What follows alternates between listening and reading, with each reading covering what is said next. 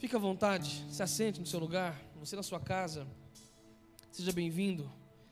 É chato demais fazer isso, irmão? Até me perdoe, fazer a gente está aqui adorando e, e, né? Mas eu preciso compartilhar um pouquinho e nós já vamos voltar nessa comunhão aí. Mesmo assentado ouvindo a palavra de Deus, nós não precisamos é, desconectar, né? sair dessa comunhão. Pelo contrário, que aí sentado no seu no seu lugar, na sua casa ou aqui, que você mantenha essa chama acesa, essa comunhão. E o tema ele é propício. Nós estamos iniciando hoje uma série de mensagens de estudo sobre oração. Quem gosta de orar, diga amém. Jesus amado. Acho que é bom, acho que essa série vai ajudar bastante. amém? Acho que estavam distraídos, né? Estavam se preparando aí. Mas é uma verdade que muitas pessoas têm dificuldade com a oração, né? Tem uma dificuldade, as pessoas quando escutam-se sobre oração, logo pensam que é algo difícil, algo frio, algo. As pessoas têm dificuldade, né? Há uma, uma, uma, uma deformação no entendimento e na prática da oração. Então nós vamos começar uma série, e essa série ela se inicia e ela vai abranger desde os cultos base na quarta-feira como também os grupos de discipulado, GDs, na quinta e na sexta. Então, o que nós falarmos aqui hoje vai ser aprofundado né, na quinta e na sexta, ok? Então, nós vamos falar sobre orar, falar com Deus. Ou a cada dia que passa, eu vejo o quão sólido é esse fundamento para a vida cristã e, e quanto está deformado o entendimento e a prática eu vejo que há uma incoerência, porque quem pratica muito às vezes não tem o entendimento. Ele tem a prática, ele, mas às vezes não tem o entendimento correto. E alguns que têm até o entendimento bíblico bacana sobre oração, não têm a prática. E é bom que a gente consiga alinhar isso, o entendimento com a prática. O que é a oração? É importante falarmos, porque nem todo mundo que está assistindo, que vai assistir, ou às vezes não tem o entendimento, né? Então vamos iniciar do início. O que é oração? É um diálogo com Deus. Diga assim: oração. Diálogo com Deus. Fala para o teu irmão fala assim: não é um monólogo. É um diálogo. O monólogo só uma pessoa fala. O monólogo é uma conversa. Tem gente que tem facilidade de, de desabafar com Deus. Fala, fala, fala, fala, chega e às vezes até uma reza, uma coisa meio fria e mecânica mas é 99% de queixa, de resmungos, de pedidos para satisfazer a sua própria vontade, e 1% de descobrir, entender e praticar a vontade de Deus. A oração, ela é um diálogo, é você falar, ouvir, entender o que Deus está falando. É falar e ouvir. E às vezes as pessoas têm dificuldade. Isso nós adquirimos com o um relacionamento diário. Esses dias eu conversava com alguém e foi, achei, achei bonitinha a conversa dele, essa pessoa. Uma pessoa que eu tenho um grande carinho, mas eu não ando muito com essa pessoa. Essa pessoa falou assim, pastor, eu quero ser seu amigo. Eu falei, nossa, eu fiquei feliz. Eu falei, nossa, que legal. Eu sou seu amigo. Né? Mas não, eu entendi o que ele quis dizer, essa amizade próxima. Né? E eu falei só, isso nós vamos conquistar no dia a dia. O relacionamento com Deus é diário. E nós vamos aprendendo e desenvolvendo o hábito da oração e é algo que a gente conquista no dia a dia. Você está com a sua Bíblia aberta? Nós vamos precisar que você esteja bem, bem rápido aí pronto, que eu vou ler alguns versículos meio um atrás do outro e trazer o entendimento para a gente conseguir andar.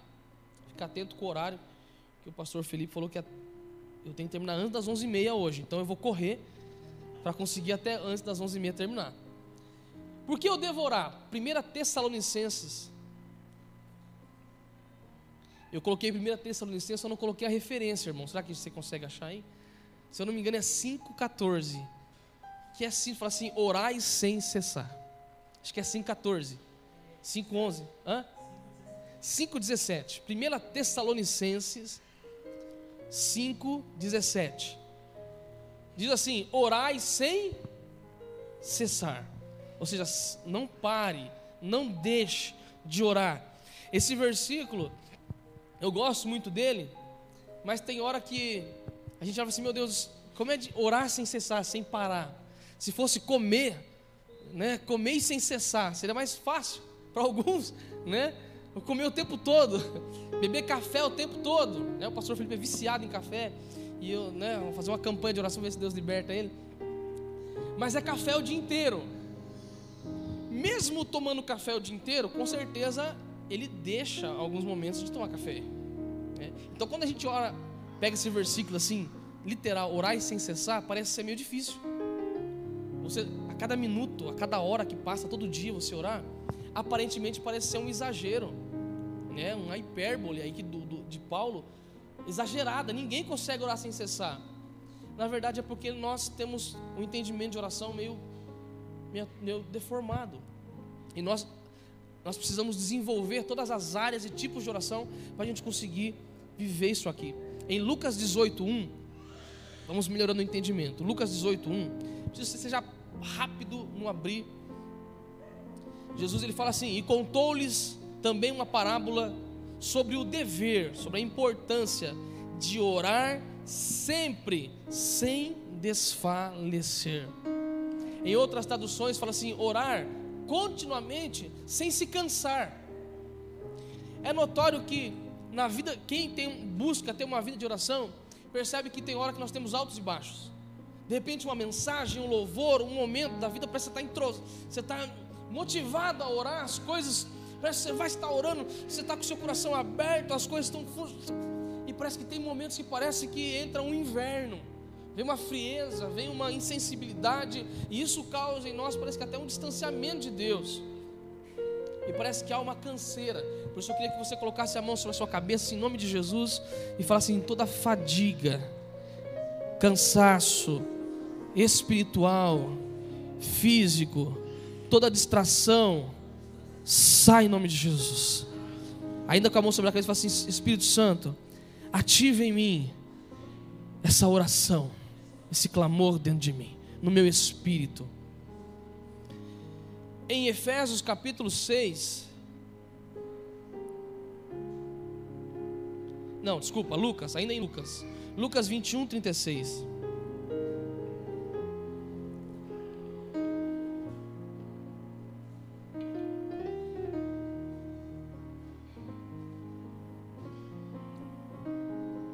Lucas 21, 36 fala: Portanto, fiquem atentos, vigiando e orem sempre, a fim de poderem escapar de tudo o que vai acontecer e poderem estar de pé na presença do Filho do Homem quando ele vier.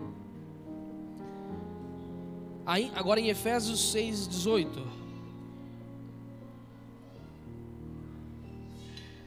parecendo escola bíblica, né?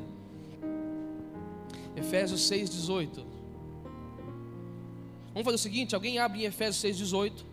Alguém abre em Colossenses 4, 2. Colossenses 4, 2. E alguém em 1 Pedro 4, 7.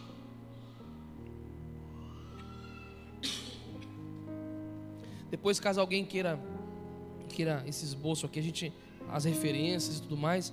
Só falar no chat aí, a gente disponibiliza, tá bom? Quem achou Efésios 6,18? Pastor Léo, por favor. Orem no Espírito em todas as ocasiões, com toda oração e súplica. Tendo isso em mente, estejam atentos e perseverem na oração por todos os santos. Eu vou, eu vou repetir aqui, Efésios 6,18. Façam tudo isso orando a Deus, pedindo a ajuda dEle. Orem sempre, guiados pelo Espírito Santo de Deus. Isso aqui é importante. Não é orar aleatoriamente, ah, vou orar. Guiado pelo Espírito Santo. Permita que o Espírito Santo te oriente na oração, te guie. Colossenses 4,2. O senhor Felipe conta com o microfone. Quem abriu? Colossenses 4,2. Ana Laura. para nós. Acho que tá. Vamos trocar o microfone aqui. Vamos lá. Ei. Tem dar um sustinho nele. Continuem firmes na oração, sempre alertas a orarem e dando graças a Deus. Orem também por nós, a fim de que Deus nos É, 4-2 só, 4-2. Ok. Continue firmes na oração. A importância de ser uma, algo contínuo, né? Algo contínuo, algo crescente que vai sendo desenvolvido. 1 Pedro 4, 7. Quem abriu 1 Pedro 4, 7? Ninguém abriu? Não? Pedro? Peter? 1 Pedro 4, 7.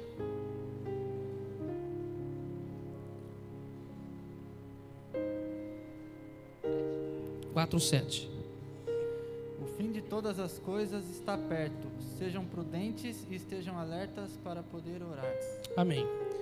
Eu fui procurar um pouquinho de referências e eu precisaria talvez uns três meses para ler todas as referências.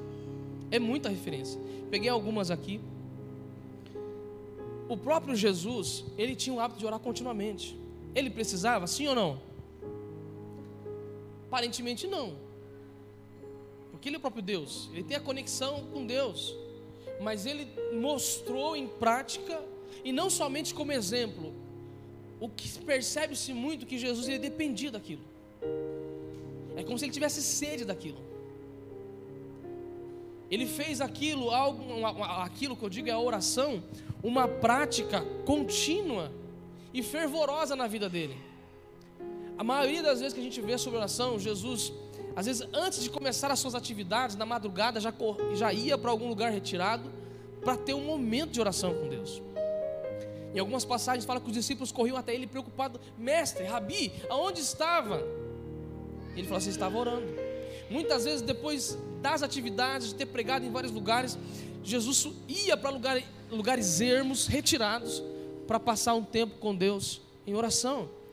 E se nós pegarmos, e o tempo não permite, mas pegarmos as experiências com Jesus, por exemplo, Mateus capítulo 17, era tão intensa a oração que a Bíblia fala que quando ele sobe ao monte da transfiguração, a Bíblia fala que quando ele chegou ali, começou a orar, o homem começou a brilhar, falou é Jesus, né? Ele, ele começou a brilhar como uma lâmpada. As pessoas olharam para ele. E a Bíblia fala que Moisés e Elias vieram ali, vieram agora sem espírito, em corpo, né?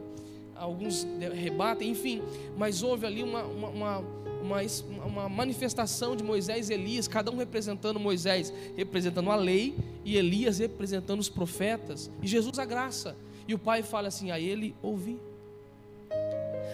em, numa, em, no Getsemane, Jesus em amargura antes da morte, a Bíblia fala que ele começa a orar angustiado e por três vezes fala: Pai, afasta-te de mim esse cálice, se possível, mas contudo faça a tua vontade. E se eu não me engano, João ou Marcos fala assim: um anjo veio para consolá-lo. É, era tão intenso e profundo a vida de oração de Jesus que coisas sobrenaturais aconteciam e arrodeavam Jesus devido à oração. Em Mateus capítulo 17 ainda, depois do monte da transfiguração, quando ele desce do monte da transfiguração, a Bíblia fala que vê que os discípulos estão apavorados, desesperados, porque não conseguem expulsar o demônio de, uma, de um menino. E aí começam a questioná-lo por que Jesus conseguiu expulsar aquele demônio do menino. E os discípulos não. Ele falou assim: esse tipo de demônio só, só pode ser expelido com jejum e oração. Ou seja, você só vai conseguir efetuar, fazer algumas coisas no mundo material se você no mundo espiritual conseguir ser habilitado. E é através da oração que você consegue ser habilitado. Como é que nós oramos? Isso aqui, eu desde os meus 12 anos estou na igreja, na verdade, desde os meus 7, 8 anos, na verdade, minha mãe me levava, meu, meu, meus avós me levaram para a igreja, eu escuto sobre oração. Eu já fui ensinado muito sobre orar é, é, de joelho. Teve uma época que eu chorava deitado, com a barriga para cima, com a mão levantada. Tinha época que eu orava só andando. E foi uma tática que eu, que eu tive que adotar na minha vida. Comecei a orar de madrugada. Falei assim: eu vou orar de madrugada. E cochilava muito. Não é só o pastor Felipe que, que cochilava nas vigílias. Eu fazia as minhas vigílias. E às vezes colocava um fundo que nem esse. Três horas da madrugada. Começava, aleluia. Glória a Deus, aleluia. Pai bendito. Daqui a pouco estava babando, irmão. Acordava com o galo cantando, com alguém me chamando. desmaiado. Uma vez eu dormi na igreja, você acredita? Eu tava, a gente ia numa igreja, eu era adolescente ainda, lá no Pastor Amauri, São Camilo. E, e eu tava assim, aquele sono, né? Eu ficava assim, o pessoal pensava que eu tô pensando na mensagem. E aí ele foi, eu tava ali e tal. Daqui a pouco deu aquela sonolência, sabe aquele sono de ônibus? Você sai batendo cabeça assim, você fica descontrolada. Caí no espírito, irmão, no espírito do sono. Espírito da apostasia. Caí ali, meu, eu fui rápido. Quando eu caí, eu já, aleluia, glória a Deus. Já caiu, o pessoal assim: olha Deus tocando no coração dele. Era sonolência. Mas se nós não desenvolvermos a nossa oração e entendermos coisas do dia a dia, como o pastor Felipe pregou sobre o cansaço, a gente não consegue desenvolver oração. Algo prático. Eu percebi que a minha vida de oração melhorou quando eu deixei de orar no fim do dia e comecei a orar no começo do dia. Porque o fim do dia, às vezes, estava cansado. Então eu ia ler a Bíblia, irmão. Começava, parecia que as letras estavam andando. No começo eu achei que era uma coisa espiritual. Falei, nossa, está andando. Será alguma revelação? Não era, cansaço. Comecei a orar no começo do dia, descansar, tomo um banho, tomo um café e passo um momento de oração. E comecei a, a não querer forçar. Se eu tava, se aquele dia fluiu cinco minutos, foi cinco minutos. Tinha dias que fluía uma hora. E isso foi trazendo uma normalidade e a minha vida de oração se tornou algo mais produtivo, tá bom? E é importante marcar momentos de oração, ok? Procure um amigo para orar com você, você vai ver que vai ficar mais fácil. Como orar? De joelhos? Pode ser de joelho, de pé. Na maneira como você achar mais confortável. Tem gente que gosta de orar de joelho e é maravilhoso você se ajoelhar diante do Senhor. A Bíblia fala sobre isso. Ajoelhai-vos diante dele, prostrai-vos diante dele. Talvez você não tenha o hábito de fazer isso. Não é, não é uma regra, mas é maravilhoso. Você tem momentos de se ajoelhar diante de Deus. Antigamente, os cultos de oração, as pessoas se prostravam. Vamos dobrar os joelhos, final de culto de Santa Sé. Não é uma regra, viu, irmão? Não é uma regra, não é uma doutrina, mas é uma prática maravilhosa. Se proste diante dele. Mas se você perceber que está dando sono, levanta. Não te impede de você orar. Eu comecei a fazer isso de madrugada. Como me dava sono, então eu colocava um fundo mais agitado, colocava ali um louvor um pouquinho mais agitado, colocava ali uma Cassiane. Tinha tomado de furo, fogo santo e poder. E saía também. Baixinho, né, irmão? Fone de ouvido, alguma coisa? Você colocar o Cirilo, o CD da intimidade lá. Jesus, eu quero ficar contigo. Não vai. Então Cassiane lá, colocava lá. E aí ficava orando. Não podia gritar, ficava. E eu percebi que isso fez o quê? Me ajudou a desenvolver a oração. Né? Me ajudou a me concentrar um pouco mais na oração. Desligar o celular, colocar o celular longe. Então você fica assim, ó.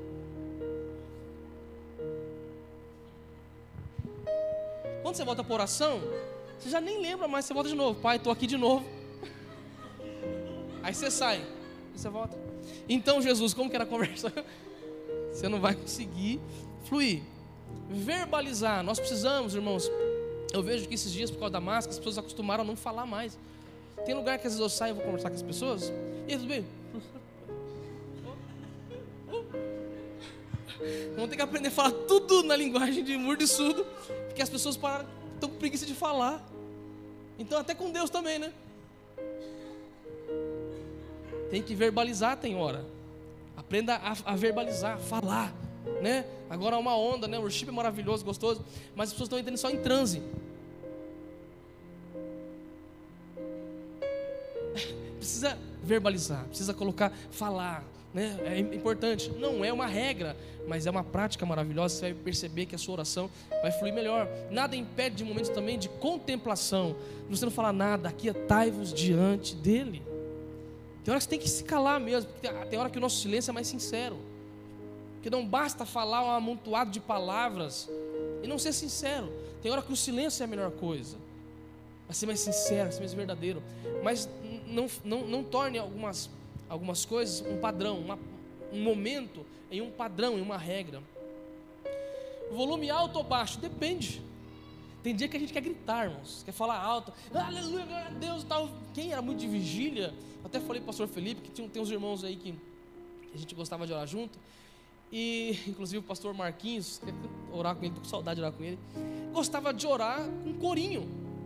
Hoje em dia, orar com algumas pessoas, pegar uns corinhos para orar, a pessoa até leva com brincadeira, né?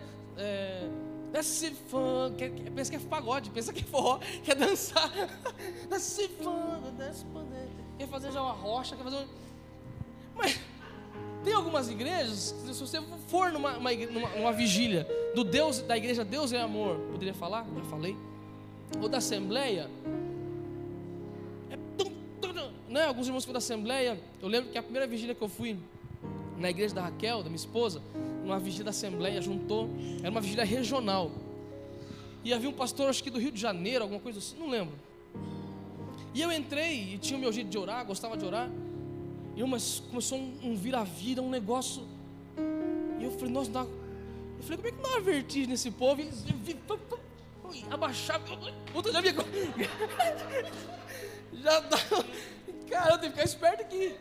Achei um canto lá e fiquei no canto com medo de apanhar. E vai. vai. O pastor olhava e falava que é quarta cana. E, e flui. Não estou tirando sarro, não, viu, irmãos? Mas é uma característica. Tá? É uma característica deles. Algumas igrejas as pessoas só oram de joelho. Outros, outros lugares, pessoas. Estou falando que nós precisamos entender como nós funcionamos bem. E você fluir nisso, tá bom? Porque tem hora que a gente olha alguém e fala, poxa, ah, eu que orar daquela maneira. E às vezes você não funciona bem daquela maneira. Encontre a maneira como você flui melhor. Tem gente que acha que só pode orar quando você estiver sem pecado, sem problema.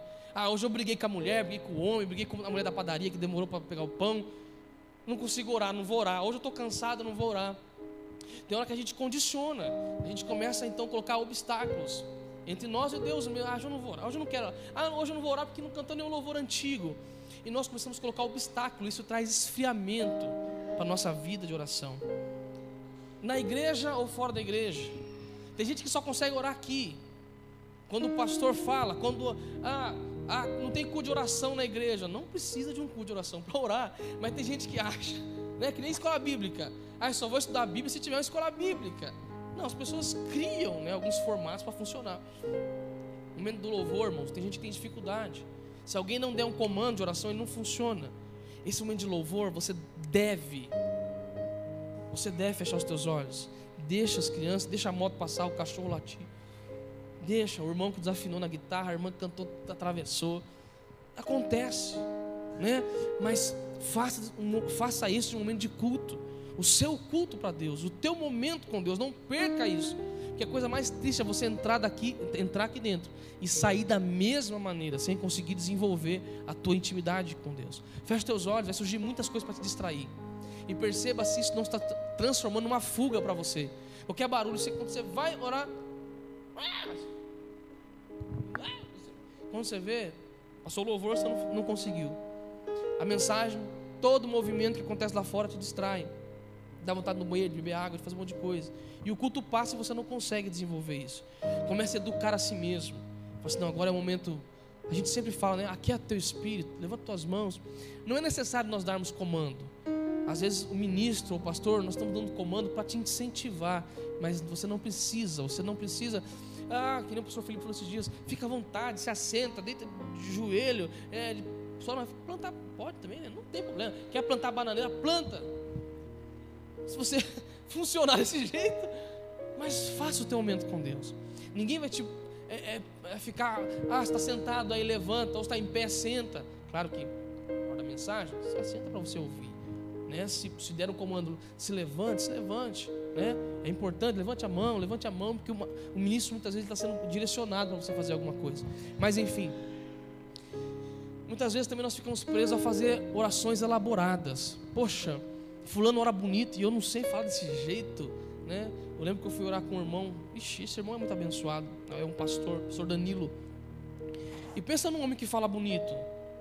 E ele trazia versículos, porque o Senhor, lá em Salmo 107, no versículo 8, ele diz que eu, e ele ia dizer, pai, eu, nossa, tinha uma época eu comecei a orar com ele, fiquei com vergonha, que a minha oração era mais, oh pai, que saudade, oh Jesus, e ele, Santo Deus bendito, eu Shaddai Adonai.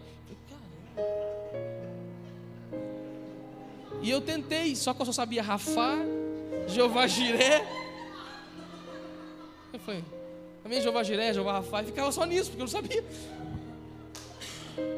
Mas não adianta, é a característica dele.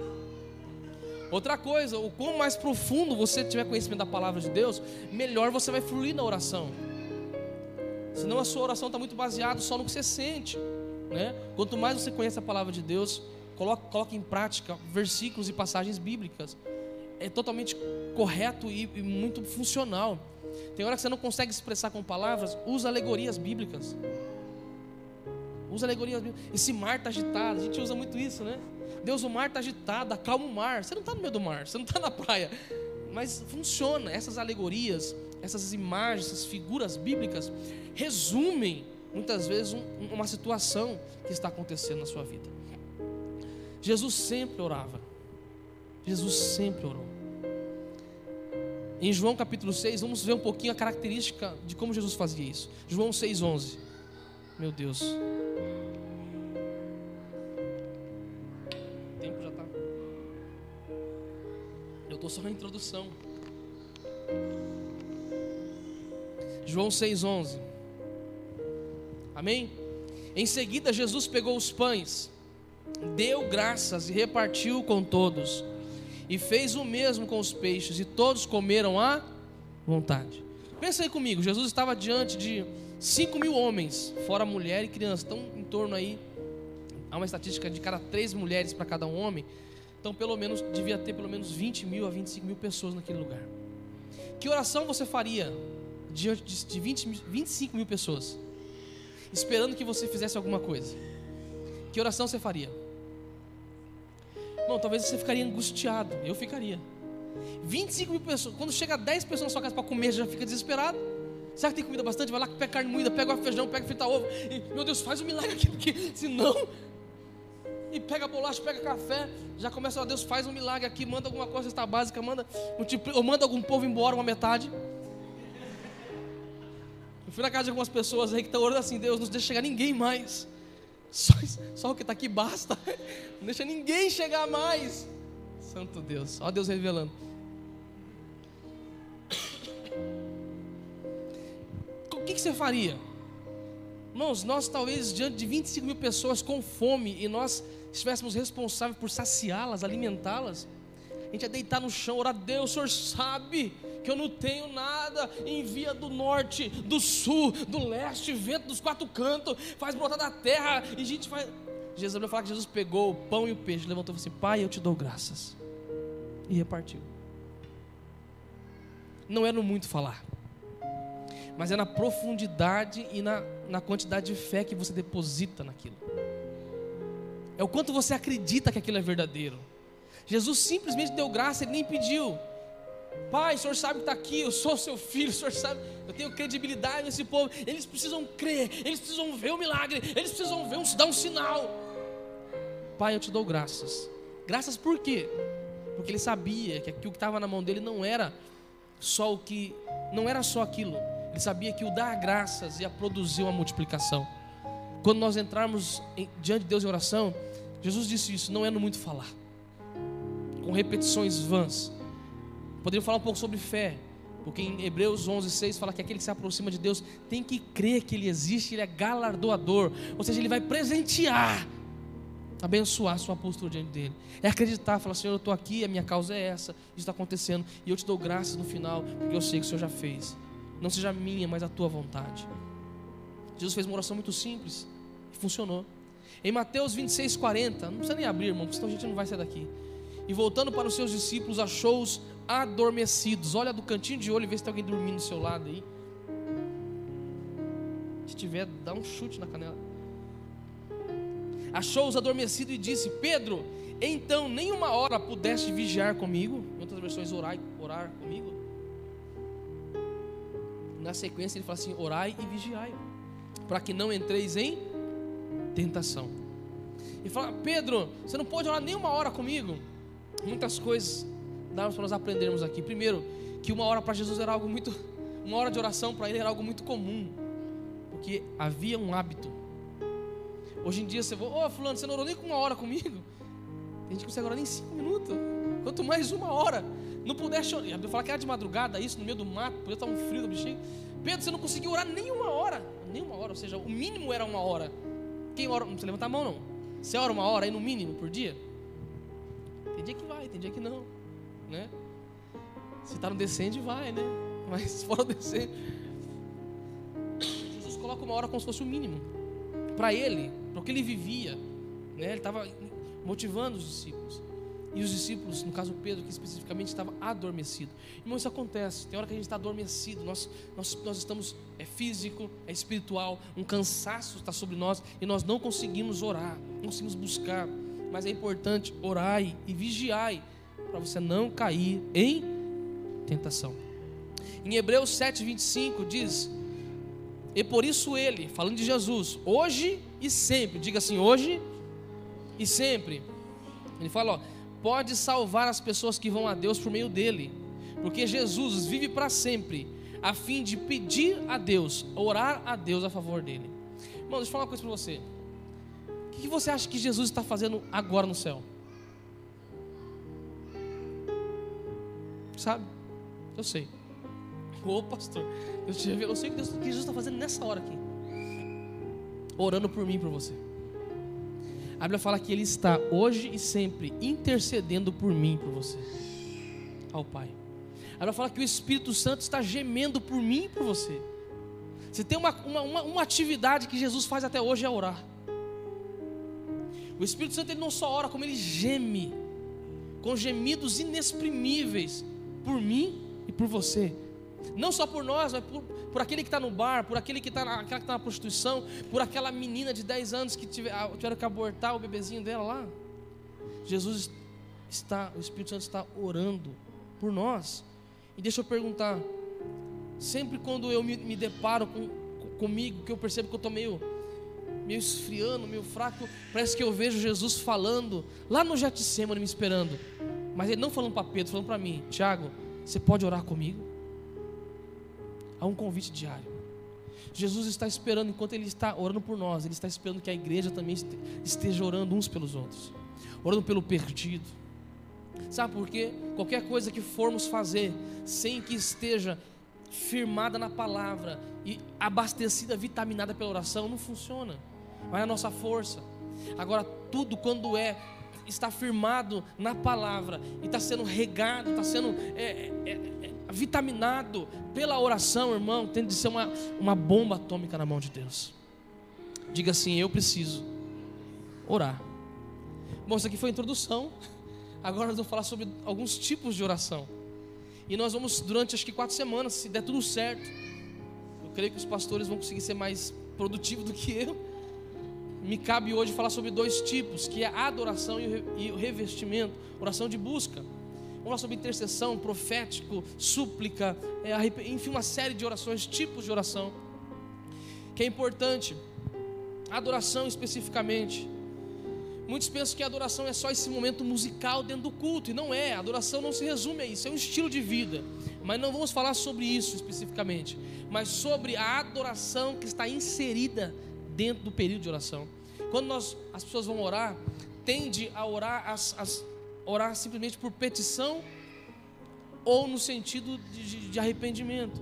Deus, eu preciso disso, de aquilo, ou até mesmo pedir perdão, Senhor, me perdoa por causa disso, disso. São as mais comuns.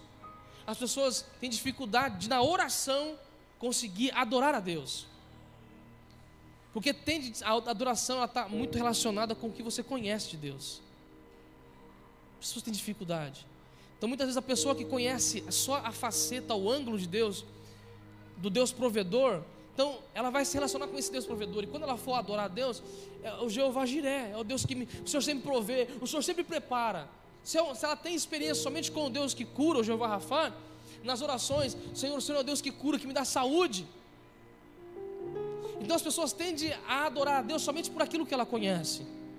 E é, é importante nós, no nosso dia a dia, nos relacionarmos com o nosso pai, com o nosso amigo, e você conhecer a extensão, a profundidade de quem Deus é. É tão importante a adoração que a Bíblia fala em 1 Crônicas, não precisa abrir, desde o vers, capítulo 23 ao 25, que Davi separou mais de 4 mil levitas para adorarem a Deus no, na preparação do templo, no tabernáculo, continuamente mais de 4 mil levitas que ficavam ali cantando, orando, buscando a Deus. Não é à toa que quando Salomão finaliza o templo, que quando ele vai fazer a inauguração do templo, ele fala que a glória de Deus encheu o templo, que ninguém conseguia nem entrar na igreja. Você consegue imaginar?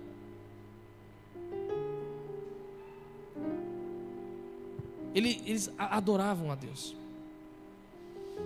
Em, em Mateus 6, 9, que é a base do que nós estamos falando, começa assim: Jesus falando para os discípulos: Vós orareis assim, Pai nosso que estais nos céus, santificado seja o teu nome. E nós vamos falar até o versículo 10, a parte A, venha o teu reino. Adoração e revestimento. Pai nosso. Nós precisamos nos relacionar com o nosso Deus sobre a paternidade de Deus.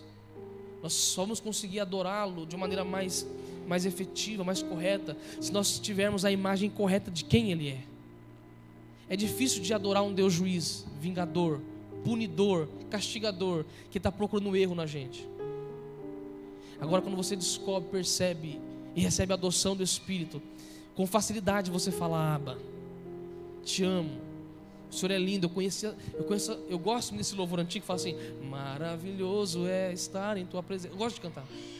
Sempre eu tento encaixar uma parte uma coisa de outra. Sabe por quê? Porque eu consigo sentir essa maravilha. Eu lembro uma vez que Deus me deu a oportunidade, no momento de oração, de escutar. E foi precioso. A sensação foi essa: de como se caísse água quente dentro do meu ouvido.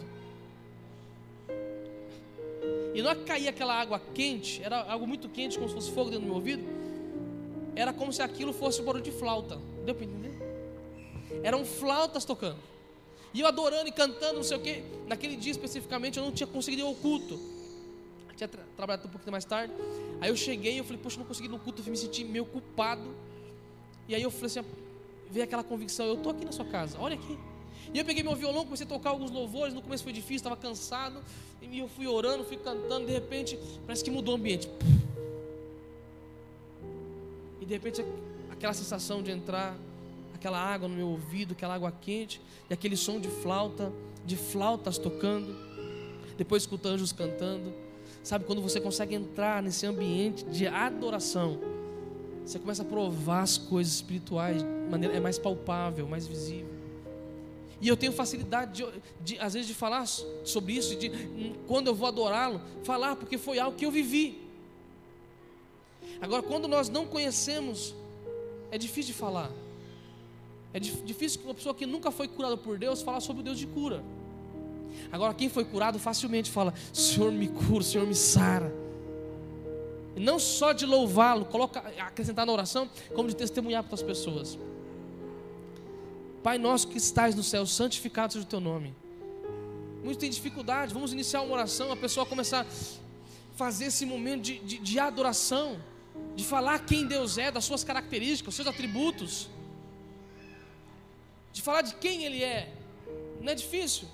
As pessoas têm, têm, a tendência de, de, de, chegar, eu vou orar, e a gente, Pai, o Senhor sabe como é que é, me perdoa os meus pecados. A gente já começa a pedir perdão, porque é uma, a dívida é longa, né, a culpa é imensa. Meu Deus, me perdoe pelo pecado, sabe porque eu não estou conseguindo nem orar. Sabe que faz 15 dias que eu não vim aqui. Mas sabe como é que é? Eu estou com um problema de novo, me ajuda. A nossa oração não deve ser só isso. Se você tem se guiado dessa maneira, continue, claro. Mas começa a mudar algumas coisas. Assim, entra na presença dele e fala assim começa a falar assim: Eu estou aqui para passar um tempo com o Senhor. O Senhor sabe que eu tenho uma lista gigante aqui. E daqui a pouco eu vou desenrolar ela. O Senhor já sabe. Mas eu quero começar a falar que eu te amo. Eu quero falar que o Senhor é precioso. Que o Senhor é maravilhoso. Começa a trazer a memória Salmo 103 e Salmo 104. Bendize a minha alma, Senhor. E tudo que há em mim, bendiga o teu santo nome.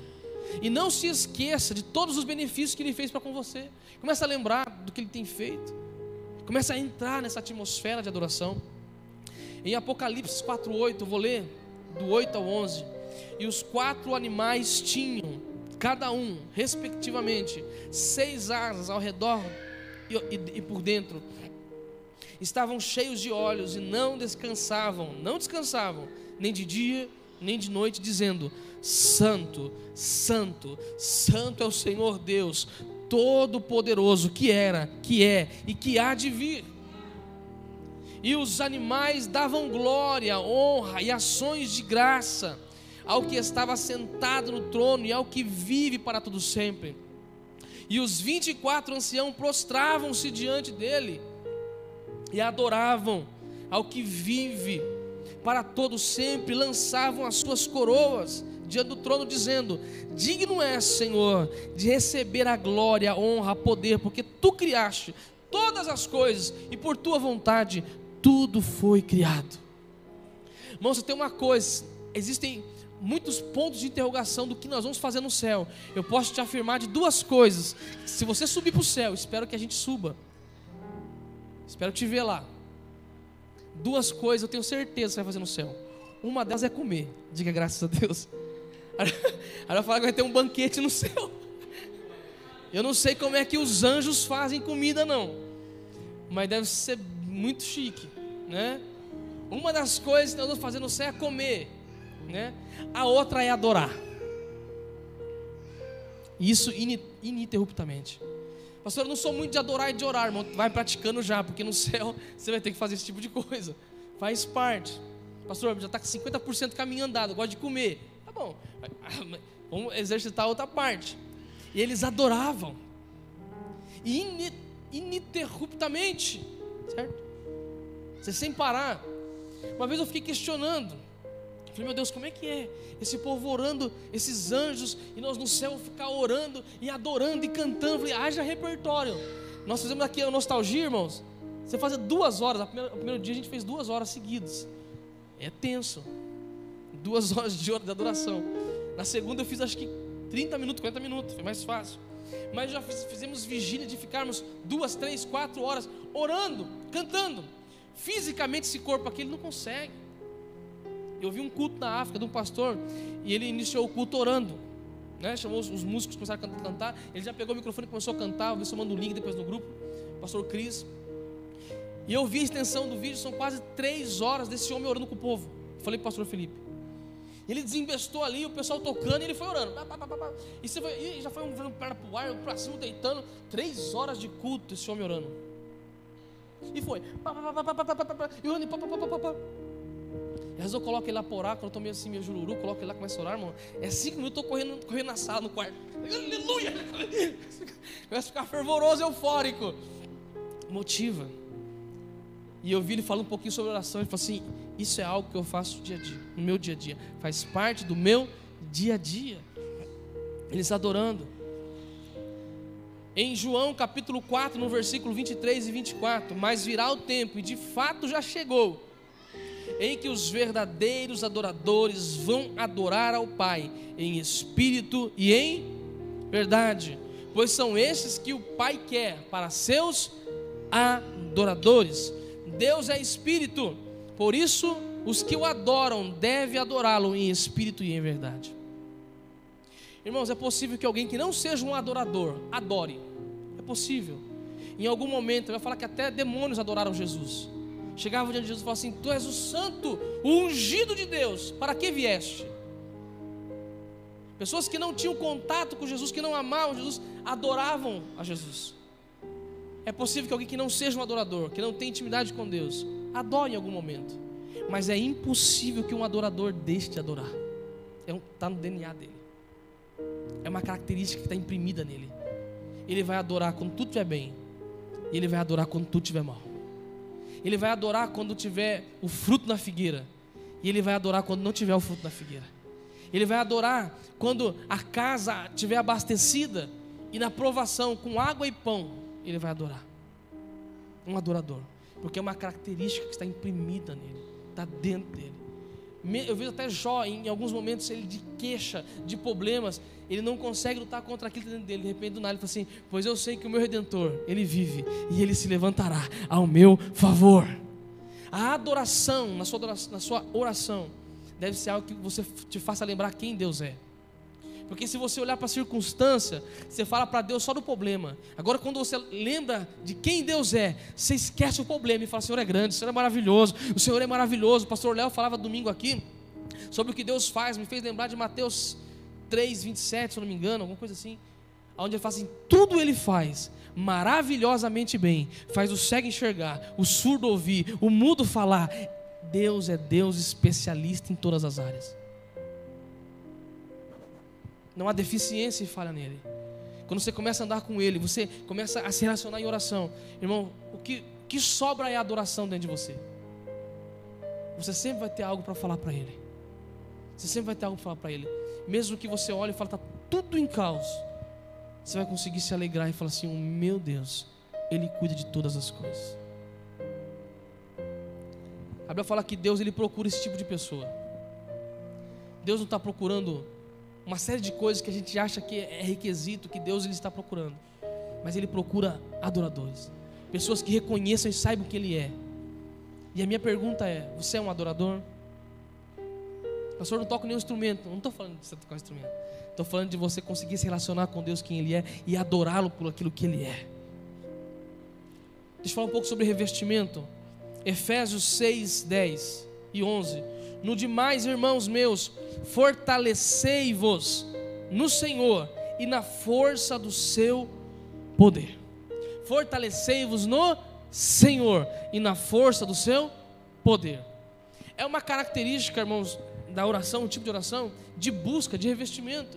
E muitos têm dificuldade nisso, de, de receber, de, de, de, entrar na presença de Deus em oração, adoração e uma série de coisas, e sair dali abastecido, cheio do Espírito Santo. Muitos tendem a entrar no meio de oração e sair até frustrado porque não conseguiu escutar Deus, porque conseguiu, não conseguiu aquietar a, a ansiosidade do seu espírito. Tem gente que entra diante de Deus para orar e até piora. Quantas pessoas ouviram assim, eu entrei diante de Deus, fui orar, fui falar com Deus, e eu não escutei Deus falar, porque na verdade o que direcionou, o que foi guiado, ele não foi guiado pelo Espírito nem palavra, foi só pelo problema. Então ele entrou na presença de Deus só para, Deus, eu estou, foi um desabafo. Ó oh, Deus, está passando isso, ele começa a só falar do problema, fala do problema, tá isso, isso, e ele sai dali amargurado. Eu tenho uma, uma, uma maneira de, de, de, de conduzir a minha oração que eu percebo é uma regrinha minha. uma regrinha minha. Eu procuro só sair da presença de Deus na minha adoração, quando estou angustiado, que é coisa, quando eu sinto aquele, sabe aquele alívio? Sabe aquela paz? Enquanto eu não sentir aquilo, eu não saio. Tem hora que é em 10 minutos, tem hora que é 40 minutos. Então você passa 3 horas e aquela angústia permanece. Eu me lembro da passagem de Daniel que ele, por 21 dias ele começou a orar e guerrear. E ele não teve resposta antes de 21 dias, porque no mundo espiritual estava acontecendo um conflito e uma guerra. É um dos pontos que nós vamos falar sobre guerra espiritual. Tem coisa que demora para entrar numa guerra espiritual. E você precisa perseverar na oração. Continuar, dar continuidade. E tem gente que não consegue esperar. Então ele entra cinco minutos ele começa a falar com Deus. Deus, o senhor precisa me responder, o senhor precisa fazer, o senhor é. Ele não consegue desenvolver isso. Porque ele quer que já venha um anjo do céu e fala, meu filho querido e amado. É isso que está aqui, o que você precisa, está aqui a chave, está aqui ó. E nem sei, seria bom, né? Eu nunca tive essa experiência de um anjo chegar assim, né? Mas eu permaneço ali. E é importante você conseguir desenvolver todos os tipos de oração, que você vai ver que a sua oração vai fluir mais naturalmente. Você começa adorando, falando quem Ele é, você vai sentindo paz. E você vai deixando que aquele momento se torne algo prazeroso para você. Você está tendo prazer naquilo. Começa a forçar a si mesmo, a fechar o olho, a, a, cantar um louvor, a colocar um fundo, e você vai desenvolvendo e fala, Senhor, vai me enchendo, vai me dando força, vai me dando ânimo, vai colocando palavra nos meus lábios. Uma das orações que eu faço bastante é uma intercessão por mim mesmo. Deus, eu tô, o senhor sabe, eu, eu fiz isso aqui, estava agitado ali, o, o, o Romulo cantando, falei, Senhor, o senhor sabe que eu estou ansioso por algumas coisas, mas eu não quero trazer para o Senhor só ansiedade hoje. Eu não quero colocar diante do Senhor só, só ansiedade, só preocupação. Eu quero ter um cântico novo. Foi o que eu comecei falando aqui. Traga um cântico novo. Fale coisas novas para Deus. Fale o que Ele é, o que Ele fez, o que Ele pode fazer. Você está precisando de cura, você fala, Senhor, Senhor, Senhor é Deus que cura. Está precisando de algo, começa a falar o que Ele é, vai lembrando. E vai permitindo que o Espírito Santo vai te dando força nessa oração. Você vai percebendo que vai, te dando um, vai te dando um vigor. E ele fala: buscai o Senhor e o seu poder. É gostoso, eu queria ter mais tempo para falar sobre isso. Em Salmo 105, no versículo 11, fala assim: revestivos de toda a armadura de Deus.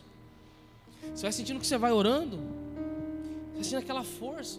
Davi dizia assim: que o Senhor adestrou as minhas mãos para o combate e os meus dedos para a guerra. Eita, homem, preciso nas colocações. quando começaram a orar. A Bíblia fala que Davi tinha o hábito, antes de Samuel morrer, de se reunir com os profetas para orar. Uma certa vez, sendo perseguido por Saul, eles, Davi estava com Samuel e um grupo de profetas orando. E a Bíblia fala que o Espírito Santo estava ali, uma glória. E Saul estava perseguindo Davi. Quando Saul chega perto do arraial onde eles estavam adorando, era tanta glória que Saul foi cheio do Espírito Santo. O endemoniado foi cheio do Espírito Santo. Aqui tem um segredo, irmãos. Nós está sendo perseguido por uma série de coisas. Você, num ambiente de glória, num ambiente de oração, numa vida contínua de oração, o perseguidor se torna é favorável. Esther, quando ela começou a orar e buscar e se consagrar, ela conseguiu o favor do rei só de entrar na sala. Era um risco de morte. Mas a Bíblia fala que durante três dias ela estava jejuando e orando. E quando ela entrou na sala, o rei Assuero olhou o rei Assuero nem sabia o que estava acontecendo. Você acha que veio na cabeça dele? Ah, ela está em oração, está em jejum. Nossa, como ela está bonita, colocou a melhor coroa, a melhor roupa. Ah, não, não, não, não. Foi a oração que moveu o coração do rei Assuero. E ele re... abriu o certo. Deixa eu te falar uma coisa. A prática da oração produz resultados que você não conseguiria produzir em 100 anos. Você consegue em uma semana. Move corações duros. Irmãos, demônios não resistem falta-me tempo para falar de experiência de oração. Eu lembro uma vez que eu, faz, faz um bom tempo, estava no Pacaembu, e a Juscelene, ela, ela tinha acabado de chegar, numa situação muito difícil lá de São Paulo. E como ela testemunhou, já faz muitos anos, a gente conhece, e ela testemunhou isso na igreja, então estou contando aqui, não pedi para ela, mas ela já contou várias vezes testemunho. O marido tinha batido nela, o parceiro tinha cortado o cabelo dela.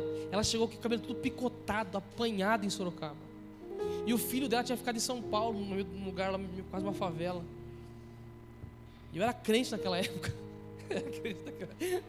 Eu estava num ritmo de oração, de busca muito intensa. E eu lembro que ela queria visitar o menino e o pai não deixava. Ela disse: Vamos comigo para São Paulo? Eu falei: ah, Se você pagar, nós vamos. E nós fomos, irmão, eu fui com uma Bíblia. Eu, che, eu, lembro que eu cheguei assim, ó, no meio de uma favela, uma bagunça, gente armada. E eu entrei assim, ó, parecia um doido. Hoje eu lembro e assim, meu Deus do céu. Ela atrás de mim, cabelo todo rapado assim, com um lenço na cabeça. E eu entrei assim. 1,67m. Agora acho que encolhi, né? Todo mundo fala que está menos, né? No tiro de guerra está 167. Sou mais alto que o pastor Felipe. E aquele monte de gente, irmãos, ouvi pessoas armadas. Eu lembro pessoas me olhando assim, ninguém parou a gente. Ninguém, apontou, ninguém perguntou nada para mim nem para ela. E ela falou assim: Nossa, sou... depois na volta, né? Ela entrou, falou com o filho, abraçou, deu um dinheiro, chamou o filho, enfim, a história foi longa. Mas ela falou assim: Se soubesse que era fácil, eu tinha nem trazido você. Foi isso aqui, isso aqui não é resultado de homem, isso aqui é oração. E nós entramos lá, ninguém colocou mão, ninguém falou nada para ela. Vocês olhando para bravo para mim. E eu entrei, irmão, e eu fiquei valente, fiquei ousado, olhava assim embaixo mesmo, aleluia, glória a Deus. Dessa finura. Só orava e jejuava, pano de saco, Leni. A oração produz tanta coisa maravilhosa. Uma vez em Peruíbe, eu e, o, o Alan, a gente em oração, buscando, fomos evangelizar. E o rapaz veio com uma faca, me deu uma facada nas costas. A gente evangelizando na rua. E nós estávamos ali, e o rapaz veio com a faca. E depois as pessoas me contaram que quando ele foi dar facada nas minhas costas, eu nem vi. Ele não conseguiu. Não conseguiu dar facada nas minhas costas. Eu nem vi. Depois ele só caiu, chorou. Disse assim, nossa, ele dá uma facada nas suas costas, não conseguiu. Eu falei, claro que não. Porque a oração, ela cria uma armadura em volta de você. Você não vê o escudo, você não vê o capacete, você não vê a espada, mas você está cheio de armadura. Quando o inferno vê, fala assim: está ali. A botija está tá cheia. Oh, eu sinto um ambiente de glória aqui. Eu sinto Deus derramando azeite na tua botija nesse momento. Quando você tá, vai orando e vai falar assim: me, me ajuda a desenvolver. Me ajuda a desenvolver. Em 1 Coríntios 12, 11, fala assim: Não sejais é Salmo 154. Buscai o Senhor e a sua força, e buscai a sua face continuamente. A sua busca, o seu momento de oração não deve ser só porque você está angustiado por um emprego, por, um, por uma aflição. Deve ser, eu quero ver a face de Deus. Moisés, ele, ele já tinha recebido a palavra de Deus que ele ia entrar em Canaã. Ele falou assim: pouco me importa Canaã. Se o Senhor não for comigo, eu não quero sair nem daqui.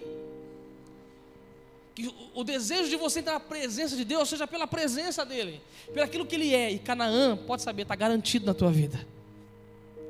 Pode demorar 40 anos, 4 dias. Mais prazeroso é a presença de Deus. É você se revestir do Espírito Santo, como é bom, irmãos. Como é bom você passar tempo ali contemplando a glória dele, sentindo a glória dele. Tem hora que vai ser aquela contemplação, você não precisa falar nada. Você só vai mergulhando e se enchendo. Ah, mas é perca de tempo que vão achar de mim. Que pode ser que alguns nesse processo de oração e de ser cheio do Espírito Santo fique meio estranho. É, eu sei como é que é. Eu já fiquei gatinhando na igreja. A vez que fui batizado com o Espírito Santo. Eu chorei tanto, tanto naquele culto que tiveram que me levar, o irmão Juídes. Me levou lá para. Já contei acho que 300 mil vezes aqui. E até hoje está muito vivo dentro de mim. Quando eu falo, chega a queimar o peito. Me levaram lá para baixo para orar. E eu comecei a orar, irmão, não conseguia parar. Tinha controle sim, mas não conseguia porque eu não queria. E eu tomado por aquela, aquela glória, não é uma regra para você, tá bom? É a minha experiência. E eu comecei a orar, orar, chorar. E eu lembro que o Jair ficava assim: sai, em nome de Jesus, sai dele. E eu dentro de mim assim: não sai não. Porque foi a melhor experiência que eu tive. Eu fui embora, passei a madrugada inteira chorando e orando. Quantas vezes na casa do meu pai, no quartinho, a gente tinha um quartinho, ele virou um bilhetinho desse tamanhozinho. Terrível. Nossa, o pastor Felipe, dois, dois homens, nossa, era terrível. Um guarda E eu entrava naquele quartinho, uma porta de vidro. Então eu saia chutando pilito. Aquela presença, irmãos, parece que não cabia dentro de mim, não cabia dentro do quarto, e não cabe. A terra toda não é suficiente, não cabe Deus. É só o estado dos pés dele. Quando você começar a sentir a glória dele, eu posso ter certeza, vai causar em você alguma coisa diferente. Tem uns que reagem com uma moleza, tem uns que dão uma crise de riso, tem uns que começam a pular que nem bezerro, solta a estrebaria. Não importa como você vai reagir, é importante você percebê-la. Está sentir a glória de Deus, a presença de Deus, você conhece ela, caminha nela, mergulha nela. 1 Coríntios 12, 1 acerca dos dons espirituais, do revestimento, não sejais ignorantes. Ou seja, é necessário nós buscarmos isso, entendermos melhor como é que funciona. Quais dons o Espírito Santo está te revestindo? Quais os frutos ele está produzindo na sua vida? Efésios 5,18, para a gente finalizar. E não vos embriagueis com vinho, em que há contenda, briga, mas enchei-vos do Espírito Santo revestivos do Espírito Santo. Como é que nós vamos fazer isso? Eu sempre me perguntei, eu, eu nunca tinha prestado atenção no versículo 19. Eu sempre falei assim: não, tem que ser cheio do Espírito Santo, tem que me embriagar. E eu passei vários momentos da minha vida até questionando, porque em alguns momentos eu senti aquele, aquela explosão, aquela glória, e de repente em alguns momentos eu senti um esfriamento, porque eu não entendi o processo para se encher. E o versículo 19 é a receita: enchei-vos do Espírito Santo. Como? Falando entre vós com salmos, hinos, cânticos espirituais, cantando e salmodiando. O que é salmodiar? É o que a gente faz aqui e mexe. O louvor ter, terminou, irmão, a gente não precisa parar a música e falar, irmão, próxima música do repertório. Continue adorando. Está fluindo, vai desenvolvendo aquilo. Então a gente está cantando aqui, irmãos, para o louvor, não fica só. Não, começa a criar o seu cântico novo a Ele. Começa a falar com Deus. Começa a travar as suas batalhas aí no seu lugar, na sua casa ou na sua cadeira.